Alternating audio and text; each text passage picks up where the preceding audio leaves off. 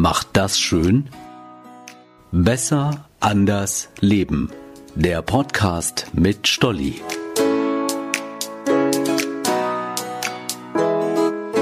Hey, schönen guten Tag. Ich bin Stolli und begrüße euch zu meiner Podcast-Folge Und was ist du so?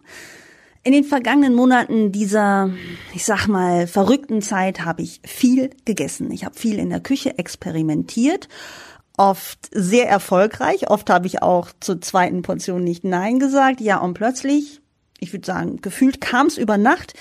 Meine Blusen saßen enger und der Knopf der Jeans ging auch nicht mehr so leicht zu. Das war schon doof. Und als ich beim Gang durch den Supermarkt dann gesehen habe, dass es überall schon Marzipankartoffeln und diese leckeren gefüllten Lebkuchenherzen gibt, wusste ich, ich muss was machen. Pummelfee war noch nie mein Ziel. Also habe ich geguckt, was es in Sachen Ernährungstrends gerade so gibt. Meine Hoffnung dabei, eine Methode zu finden, mit der ich zackig ein bisschen abnehme, die mir aber auch zeigt, wie ich mich danach weiter gesund ernähre gefühlt überall taucht zurzeit diese Sirtfood-Diät auf. Adele, die Sängerin, soll damit in einem Jahr über 40 Kilogramm abgenommen haben. Diese Sirtfood-Diät setzt auf Proteine beziehungsweise auf das Protein Sirtuin. Es hilft beim Aufbau von Muskeln sowie der Verbrennung von Fett. Darum werden bei dieser Diät Lebensmittel empfohlen, die die Sirtuine in unserem Körper aktivieren. Dazu gehören zum Beispiel Äpfel, Brokkoli, Grünkohl, Heidelbeeren, Knofi, Tomaten, aber auch Kaffee, Rotwein und dunkle Schokolade. Um abzunehmen, reicht's allerdings nicht, nur Sirtuin aktivierende Lebensmittel zu essen. Die Kalorien allgemein müssen reduziert werden. Dabei gibt es drei Phasen. Drei Tage lang sollen es nicht mehr als 1000 Kalorien pro Tag sein. Danach wird auf 1500 Kalorien erhöht, bis das Wunschgewicht erreicht ist. Und ab da sind täglich 1800 Kalorien erlaubt. Das Tolle, das Konzept verbietet keine Lebensmittel und alles kann problemlos im Supermarkt gekauft werden, aber auf Dauer Kalorien zählen für immer und ewig 1800 Kalorien pro Tag. Dafür kenne ich mich zu gut, das halte ich nicht durch und ich suche ja eine Methode, die ich vielleicht für lange, vielleicht für immer durchhalten kann. Darum habe ich mir auch nochmal die 1 zu 1 Methode angeschaut. Bei der Methode darf ich einen Tag lang essen, was ich will. Dafür faste ich am nächsten Tag, beziehungsweise nehme maximal 500 Kalorien zu mir. Mein erster Gedanke, Bombe. Einen Tag lang Kalorien zählen, das könnte klappen. Mein zweiter Gedanke, nee, Stolli, das wird nichts. Was machst du, wenn gerade an deinem Diättag eine Freundin zu Besuch kommt? Es gibt viel zu bereden, vielleicht ist Schokolade oder Rotwein für das Gespräch wichtig, kann ja sein. Sagst du da, äh, sorry, hab heute meinen 500 Kalorien Tag, können wir das morgen bekakeln? Nee, machst du nicht. Also nicht meins.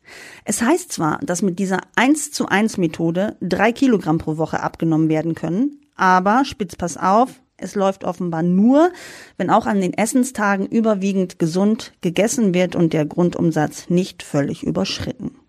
Okay, aller guten Dinge sind ja bekanntlich drei. Nummer drei ist bei mir das Scheinfasten.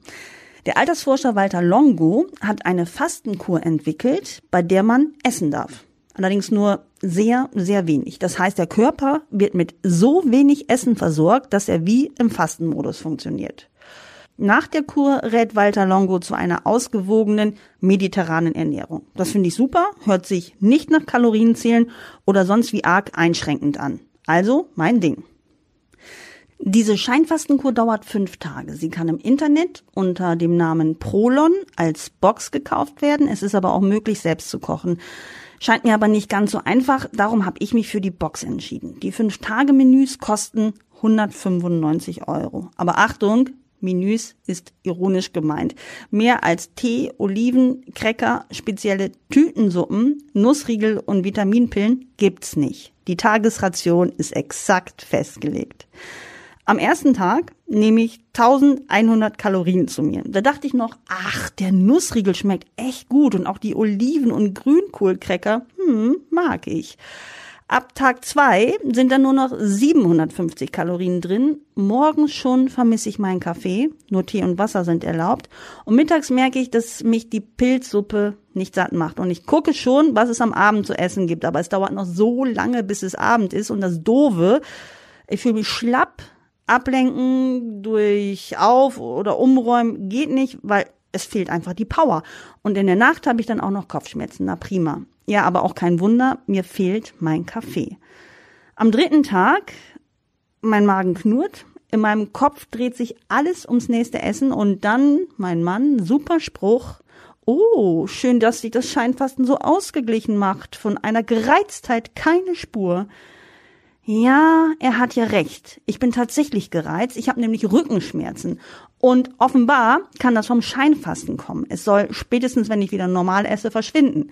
Ja, und da habe ich gedacht, was mache ich jetzt? Schmiere ich mir eine Stulle, breche ab oder ziehe ich es durch? Natürlich, ich ziehe es durch und am vierten Tag sind die Schmerzen kein Witz, sie sind weg. Es geht mir gut, kein Magenknurren Übermütig überlege ich sogar, den Nussriegel zum Frühstück wegzulassen. Ich habe keinen Hunger, warum also essen? Mache ich natürlich trotzdem, sicher sicher. Auch der fünfte Tag ist okay, ich fühle mich gut, kann mich endlich wieder auf das normale Leben konzentrieren, ohne ständig ans Essen zu denken. Außerdem freue ich mich auf den kommenden Morgen. Eigentlich wiege ich mich nicht, aber für diese Kur habe ich es getan, um zu sehen, was passiert. Und was soll ich euch sagen? Drei Kilo sind weg. Meine Hose geht wieder leichter zu. Und das Coole, die Kilo sind bis jetzt nicht wiedergekommen. Drei Wochen ist mein Scheinfasten jetzt her. Ich vermisse es nicht, habe aber einiges beibehalten. Ich trinke viel mehr Tee als sonst und auch Wasser, ganz simpel aus der Leitung, trinke ich ohne Ende, nicht weil ich muss, nie, weil es mir schmeckt und irgendwie gut tut. Außerdem versuche ich mehr mediterran zu kochen. Knoblauchgarnelen oder Ofengemüse, mh, mm, lecker. Und laut Walter Longo, dem Erfinder der Scheinfastenkur, die gesündeste Küche ever. Darum rät er allen nach der Scheinfastenkur zu einer ausgewogenen mediterranen Ernährung. Jeden Tag gibt's die jetzt nicht bei mir. Zwischendurch darf es auch mal Bratwurst, Kartoffelbrei und Gurkensalat sein. Zwischendurch eben. Solange nicht zwickt und zwackt, ist doch alles Bombe. So ist es schön, so mag ich's, so darf es bleiben. Ganz liebe Grüße, eure Stolli.